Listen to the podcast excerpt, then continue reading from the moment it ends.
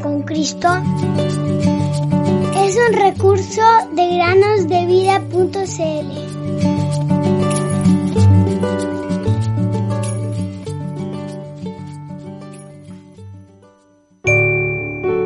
Jesús les dijo, yo soy el pan de vida, el que a mí viene nunca tendrá hambre y el que en mí cree no tendrá sed jamás. Juan 6:35 Hola niños, ¿cómo están? Bienvenidos un día más a meditar con nosotros. Los días lunes y miércoles consideramos dos de las tres expresiones en el principio que aparecen en la Biblia. La primera nos lleva al momento de la creación del cielo y la tierra, cuando Dios habló y todo fue creado. La segunda nos hace ir más allá en el tiempo, nos lleva hasta antes de la fundación del mundo. Y si bien la palabra principio indica el inicio de algo, hemos visto que el verbo ya era en aquel tiempo, pues Dios existe y es el mismo desde siempre y para siempre. El día de hoy hablaremos del tercer principio mencionado en la Biblia. Este se encuentra en la primera epístola de Juan, capítulo 1. Pueden buscarlo en sus Biblias. Acompáñenme a leerlo. Lo que existía desde el principio, lo que hemos oído, lo que hemos visto con nuestros propios ojos, lo que hemos contemplado y lo que han tocado nuestras manos. Esto escribimos acerca del verbo de vida. Primera de Juan 1.1. Este principio mencionado por Juan no nos lleva hacia antes de la fundación del mundo, ni tampoco a la creación del mundo.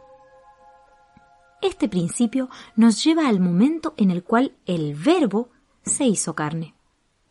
Es decir, cuando el Hijo de Dios se encarnó en el niño en el pesebre de Belén.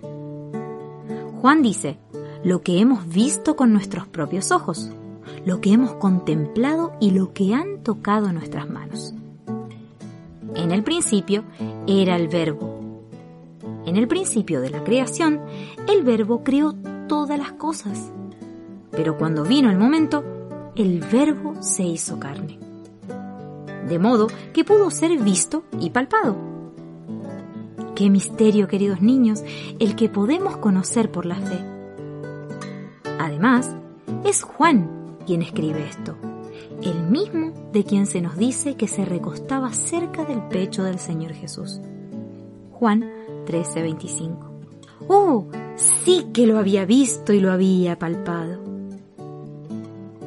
En el capítulo 17 de Juan encontramos una oración del Señor Jesús y allí leemos, Mas no ruego solamente por estos, los discípulos, sino también por los que han de creer en mí por la palabra de ellos siempre me ha parecido un versículo tan hermoso.